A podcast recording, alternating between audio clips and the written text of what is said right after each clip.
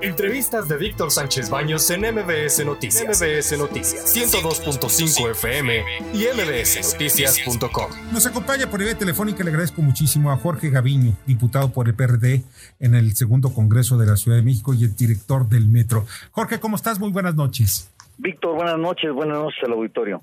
Oye, pues hay acusaciones en donde pues te metieron una lista de 10 personas que supuestamente son responsables de, no sé qué te responsabilizan, la verdad, pero pues dicen que eres responsables de algo con el asunto de la caída de la trave de allí de Tláhuac. ¿Qué es esto? No lo entiendo yo bien a bien. No, a ver, Víctor, te, aclaro desde luego. Mira, en primer lugar, eh, la Fiscalía eh, hizo un dictamen y la fiscalía determinó que había 10 implicados en el asunto.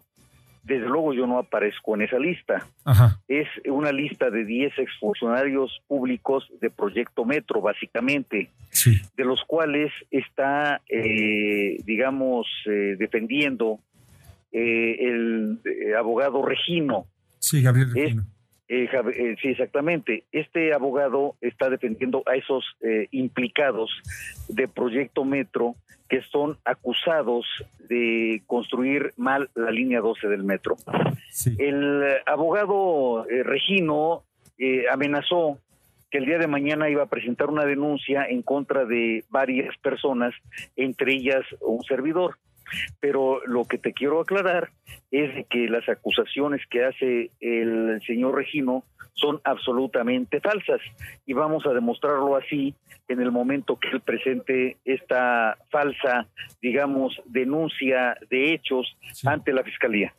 Estamos hablando que eh, pues tú no tienes ni eres mencionado, no tienes nada que ver en este asunto, ah, por lo menos en lo que está llevando a cabo la Fiscalía de la Ciudad de México.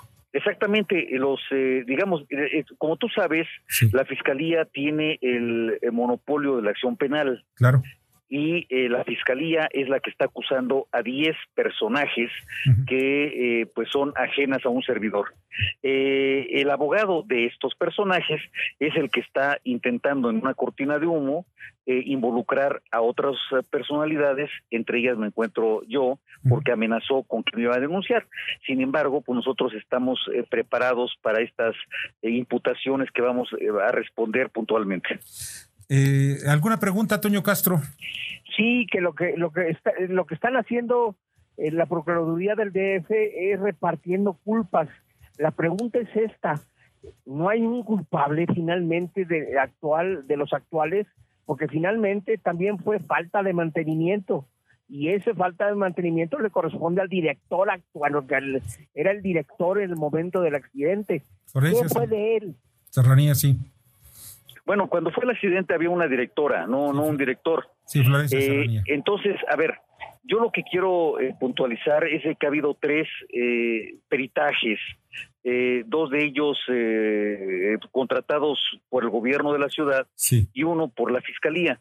Los tres son coincidentes en señalar que la falla es de origen, es decir, que había vicios ocultos eh, no tanto eh, falta de mantenimiento que pudiera pudiera haber digo falta de mantenimiento eso no no no lo no lo tengo yo claro yo estuve de 2015 a febrero de 2018 y pues habría que revisar el tema de mantenimiento pero lo que dicen los dictámenes es de que hubo eh, falla estructural de origen que tiene que ver con los temas de soldaduras, de pernos, de colados, de construcción, de supervisión. Sí.